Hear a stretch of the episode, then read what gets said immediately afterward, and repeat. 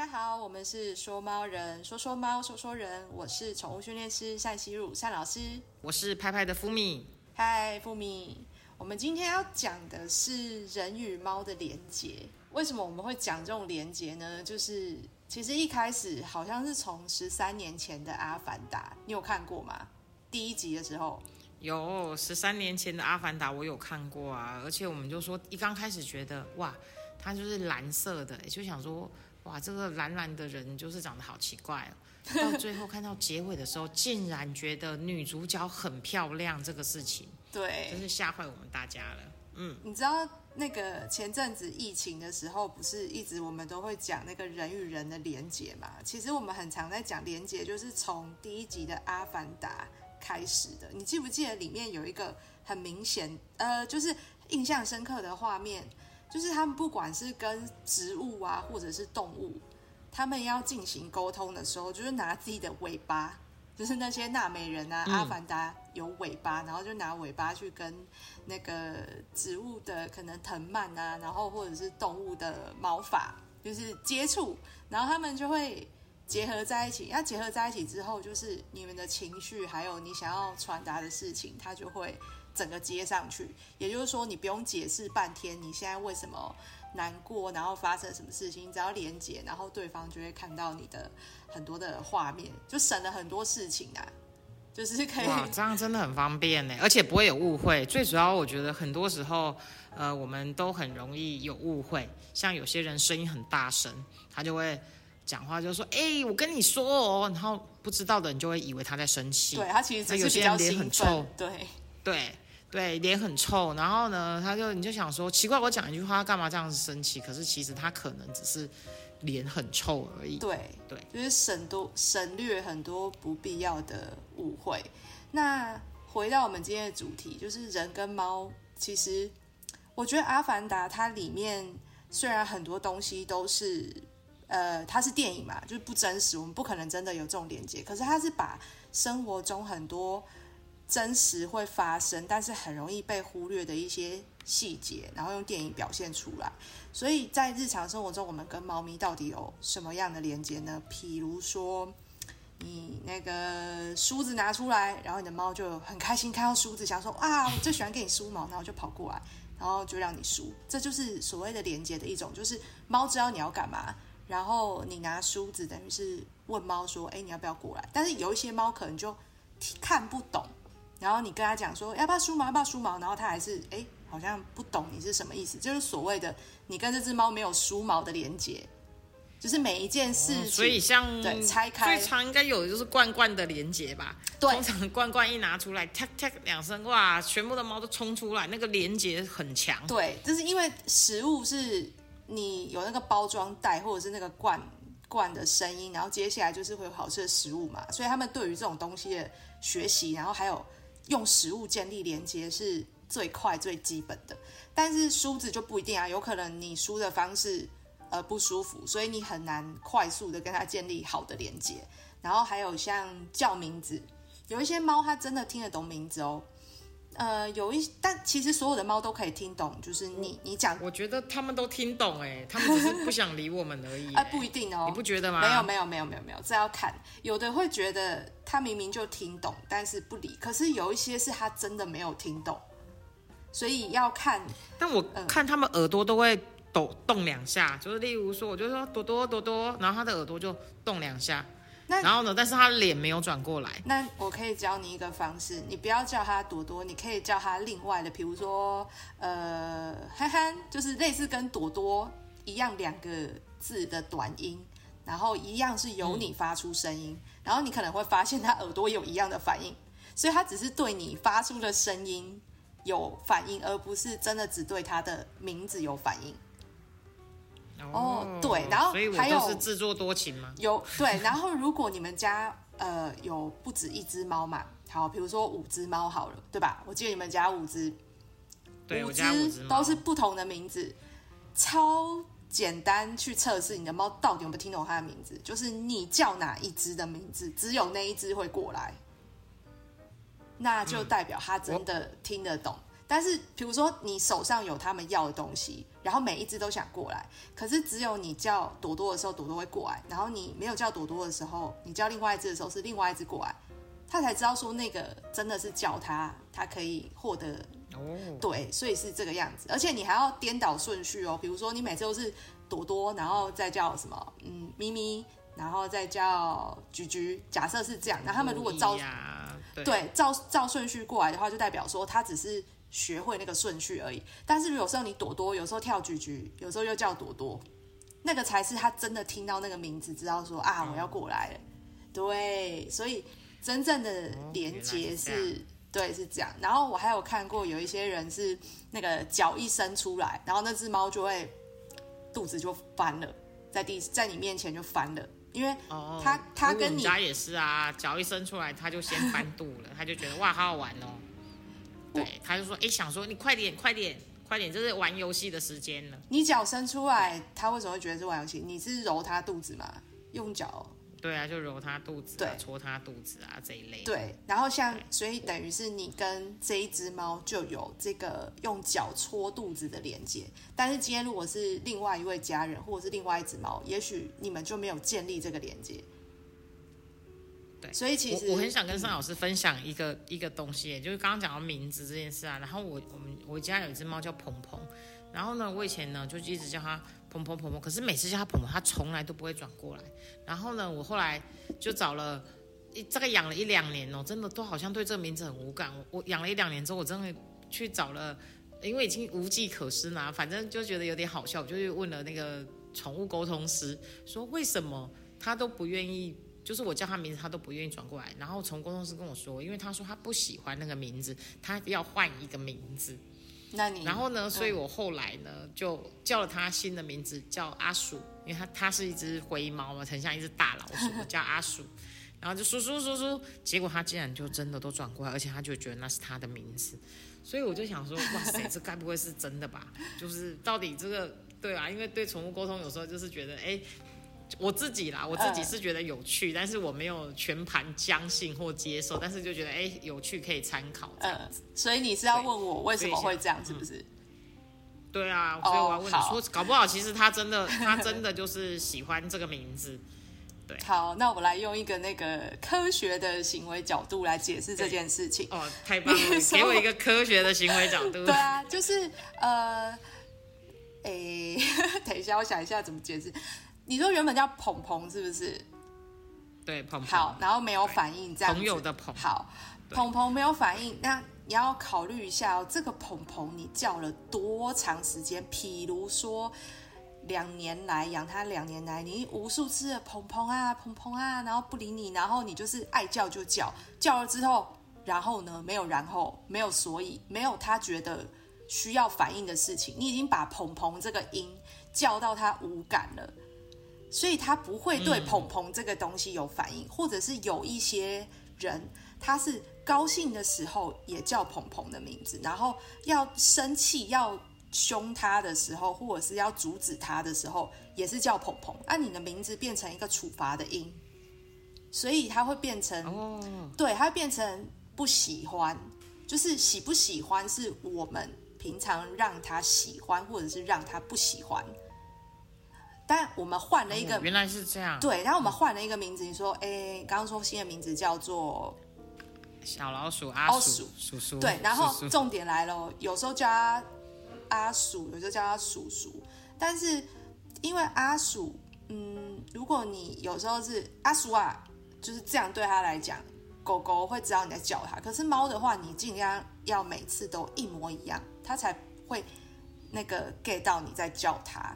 比如说叔叔，我觉得那是他的名字，这样就是每次音对，还不能不一样的音。对，你是鹏鹏，可能其实没有叔叔好念哎。鹏鹏每次要一样的话，你不觉得有时候有一点，有一点，有一点绕而？且就会就会自己在后面加一些奇奇怪怪的字啊。通常我们叫猫都很很容易叫一些奇奇怪怪的名字啊。对对啊，所以他有可能就是他一直都连接不起来，那个是他的名字，就想说这个人到底为什么一直要这样叫我，觉对得。好烦。然后叔叔就变得比较单纯。然后自从你沟通完换了一个叔叔之后啊，你就会抱一种期待嘛，所以你每次叫的时候，你的语调啊，或者是呃，基本上会是好的，因为你会保持一个期待。就是如果你今天你情绪不好，就是你觉得啊，那个叫叔叔，假设你觉得他都不会理你的话，你一定是叔叔啊之类的。但是如果你是带着期待变成叔叔，就是这种短，然后又、哦对，然后就会变成人家觉得，哎，为什么每次这个都那么开心，然后都是去看他或者是对他笑，然后慢慢的就无形之中就变成一个他会有反应，然后好的连接。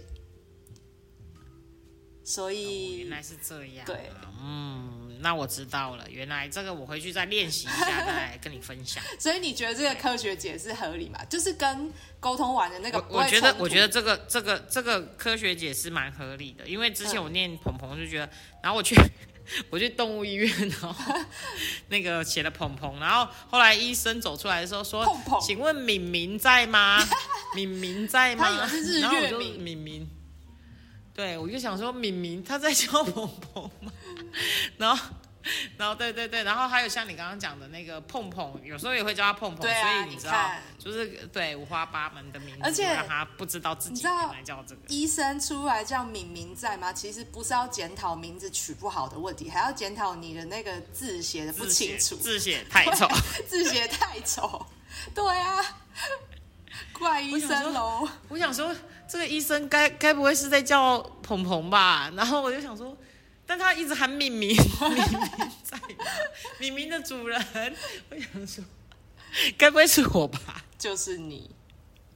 好 没好，错没错，好，所以我们今天想要哦，对了，那个在电影里面，我不知道大家有没有去发现，嗯，尤其是养猫的人，应该会对这个画面很敏感，就是娜美人在生气的时候的那整个表情，还有肢体语言。因为我们刚刚讲到生气嘛，可能人就是讲话大声，然后有一些人是会暴力动作，然后甚至冷暴力这样子。但是纳美人是他们里面的原住民嘛，就是潘朵拉的原住民。然后阿凡达才是那个哦，跟人类连接的那个才叫阿凡阿凡达，所以其实他们是有差别的。嗯嗯，对，那他们在生气的时候，不是会有点像猫哈气，应该说根本就是像猫哈气，然后它的耳朵还会往下往后压，哎，然后我就想说哇压耳朵，完全是猫啊，动物啊，哦，甚至是猫科动物，它们的肢体语言，就是他们在表达情绪的时候，就是会有这些这些很明显的讯号。所以我觉得我觉得好像大自然蛮多动物都会有这种反应，对，猫科动物，猫科，但其那实种狗狗也会，狗狗的话就是它会低吼嘛，露牙齿。猫的露牙齿就是只有一种，就是直接哈气哈到底，它不会哈一半。可是狗的话，它会有露牙齿的程度，然后还有露眼白啊，然后低鸣啊等等之类的。所以其实呃，动物的情绪都可以一目了然，就是它们不会假装。所以他们也不会有什么有什么心机呀、然后小人的这些问题，因为它就是直接呈现给你看，非常单纯，非常好懂你。知道这个，我真的又很想跟你分享一下。我很久以前养了一只狗，叫做灵狗毛。然后我朋友就跟我说：“我跟你说，你知道吗？那个灵狗毛就是很有心机。”我说：“拜托，等一下它只不过是一条狗你，说它的名字叫什么啊？怎么写？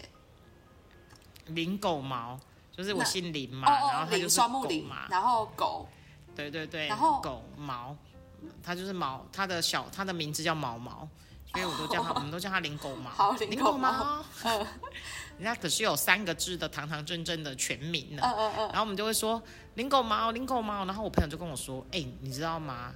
领狗毛心机很重，老狗心机都很重。我就说，哎、拜托你哪有，你哪有？怎么可能？他就说，你知道你在的时候，他都很乖，他都很乖巧，然后你叫他做什么事，他都 OK。他说你一不在的时候啊，我叫他做什么，他就不爽，然后有时候还会就是就是哈，就是就是例例例如说像就是对他发脾气或是什么之类的。然后他说连一斜正眼都不看他一眼。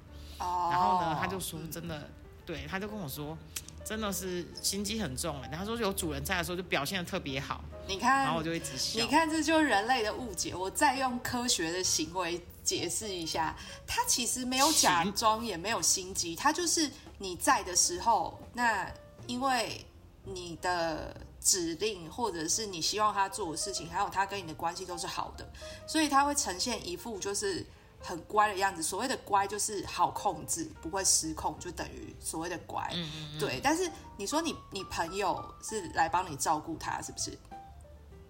就就是他就常常来玩啊，哦所以他就是跟有时候会遛狗啊、散步啊，跟他嗯其实也不错啦。对，不错，但是应该还是跟你会有一些差别。比如说哪一些地方会重复的去让就是领狗毛生气，或者是就是狗狗它不是故意的，它是觉得说你叫我做这件事情我没有办法，或者是你这个指令让我会紧张，所以会感觉上好像是不乖，就是所谓的失控，没办法呈现你要的样子。所以其实他们就是一个换一个人，然后换一个指令，然后它你就会变一只乖狗。对，真的哦、那但是林果毛我还是要举一个他身机很重的例子。以前他就会偷吃我的便当，然后第一天偷吃便当的时候，我就发现，哎，整个便当都打翻了，然后我们当然就被揍了一顿。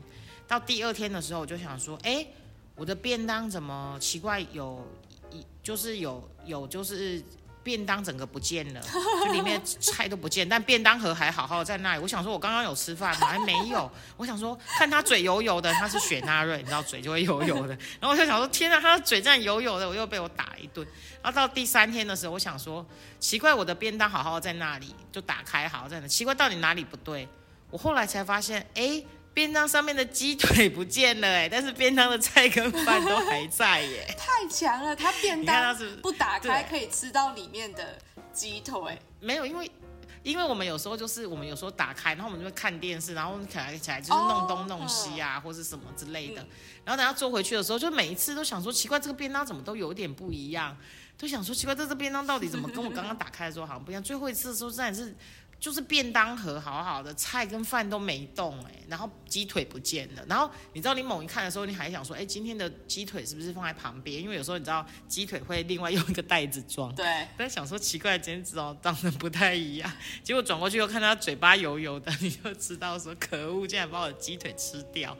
好，这其实不是只有狗会偷吃好吃的东西，其实猫也会啦。你要想哦，那个东西在那边鸡腿，哎、香香的，谁受得了啊？他们就你放在那边，根本就是诱惑他们，引诱犯罪嘛，引诱犯罪偷吃，对啊。但你说这可不可以训练？可以，但你这个状况就叫做没训练，他受不了。所以他吃到得逞了，他就觉得 yes，明天我再来一次，你打我吧，没关系，反正我吃到了。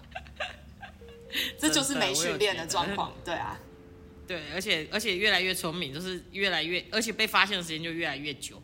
你想说每次看都觉得奇怪，这个便当怎么都哪里都不一样，然后还中下一度想说，我刚刚是不是吃便当？我刚刚是不是把便当吃完？想说奇怪，好像也没有。你还自我所以说，我怀疑这样，就觉得动真的动物真的是很聪明哎、真的。很可对，爱没。错没错。好哦、那在《阿凡达》里面呢，还有他们他们的连接是呃，像是他们会骑马，然后还有天上飞的那个鸟，他们也会骑，叫伊卡兰。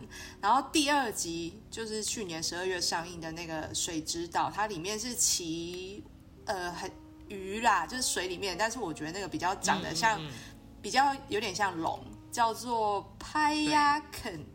对，那他们也是就是用连接的方式，然后一开始你看会觉得说啊，它就是电影，它就是故意这样演。但是我要跟你讲，现实生活中这个不是乱演的，这个有八成以上是真的。就像我们在遛狗的时候，我们会系牵绳嘛，然后很多人会不知道说为什么牵绳狗狗会有牵绳挫折。然后或者是你越紧张的时候，其实你的手很自然的是会把牵绳捏紧的。然后狗可以知道说你在紧张，所以我们很常看到，呃，狗狗出门的时候，有些狗它可能社会化没有那么好，它会对外面的狗可能吠叫或紧张，然后主人也会很紧张，它去吠别人，所以一路上其实绳子都是紧的，然后就变成恶性循环，要么暴冲，要么就是它更容易从原本狗狗。别的狗在附近，它可能还好，变成狗狗在另外的狗在很远的地方，那你的狗就开始也会叫，就即便很远也要叫，就代表说它越来越紧张。但这些都是因为主人先紧张，主人的情绪，然后透过那个牵绳，然后狗狗也会感受到，然后所以就连接在一起了。这个是真的。但为什么我举狗例子没有举猫的例子？因为猫咪比较少有，就是这个需要用到牵绳的这个状况。那即便是用牵绳，牵绳也是松的，所以它不会因为主人的紧张而就是透过牵绳，然后影响猫咪紧张。但是哦，原来对但是如果是在家里面的话，比如说地震，然后你很紧张，你赶快去关心它，你变得很奇怪，那猫咪也会透过这样子的状况，它也会被影响到很紧张。这个大自然哦，其实很奥妙哦，所以像这个制作单位真的也很猛，有很多就是细节啊、真实的状况去表现出来啊，所以我觉得蛮有趣的电影哦。我刚好没有看到，我下次的时候要赶快就是，但是听说看 IMAX 还是比较好看啊。呃，大荧幕我觉得可以啦，但是我本人是觉得三 D 我会头晕，你知道，所以我就看一般没有三 D 的。但这真的是我超级喜欢的电影，应该算第一、第二名吧。然后我一直想说，我到底为什么会那么喜欢？但是我觉得里面有很大的原因是它有很多跟动物的相关的连接啊，大自然这些。对，自然。好，接下来呢，我们就要进到就是观众问答的时间喽。那我们首先呢是来自于高雄不喝水豆豆的妈妈说，呃，请问一下，猫咪听得懂称赞吗？它每次喝水我就称赞它，它好像有喝的比较多哎，可以请单老师帮我回答一下这样子。嗯如果这一只猫，嗯，应该说猫有可能听得懂称赞，也有可能根本听不懂称赞。如果这一只猫有被训练过，知道什么是称赞的话，它就会听得懂。举个例来讲，每一次它很开心的时候，或者是呃，他做，比如说你帮他梳毛，他很开心。然后你就称赞他，然后你称赞他，就是每次都是一样的音，比如说“好棒哦，怎么那么棒”，就是每次都是这样。然后呢，重复好几次，他真的听得懂这个音了。那同样在喝水的时候，你讲这个东西，这个音，他才会知道说，哦，它是一个好的气氛。所以我喝了这个水，你会出现这个好的反应。但是我也有遇过听不懂称赞的猫，然后主人称赞它，然后发生很可怕的事情，就是它猫乱尿尿，然后呢，它就准备了一个新的沙盆放在那边，然后猫咪踏进去的时候，主人就立刻称赞它，就它从此以后再也不用那个新的矿砂了，就只用那一次。那为什么会发生这么可怕的事情呢？你觉得？我不知道，莫非是他觉得 嗯，这个有有鬼，对，他觉主得人突然所以就是 重点来了，为什么是人觉得是称赞，对不对？但是猫它因为它不觉得你在称赞我，它觉得你这种好棒哦，它就是从来没有遇过。那你吓到。对它吓到，它觉得你怎么变成这个样子？然后平常的时候，你对他都是有时候会阻止他，有时候会大声跟他讲话，所以他根本没有办法去分辨说你的大声好棒哦，还是那个不可以，就是他是同样的音。所以他去沙盆的时候，嗯，那个他整个被吓死，然后再也不碰那个沙盆。所以就是称赞这个东西，真的是要看猫有没有学到那个是称赞。真的，搞不好他就是想说，这个人平常都打我、骂我，他突然就是这种提高音量，该不会是有什么阴谋吧？确实是这样，他平常是被处罚的 猫。那我们最后一个问题哦，就是请问一下呢，现在来自于每次帮猫剪指甲就会皮开肉绽的瓜皮奴才，那呃，请问一下单老师，猫咪可以不剪指甲吗？我这个问题蛮好的，我想我连我可能都知道了，来，请单老师回答一下。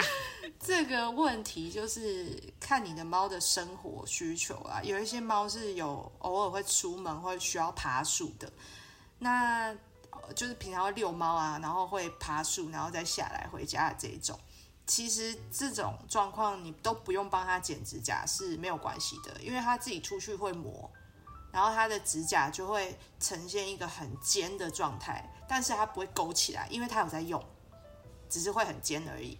那为什么我们会大部分的饲养方式都要帮猫剪指甲呢？是因为最久以前很多人养猫是觉得说要给它一个什么隐秘安全的地方，所以把猫养在三层猫笼里。它完全没有办法活动，然后那个指甲就长长长长长，然后就长很长。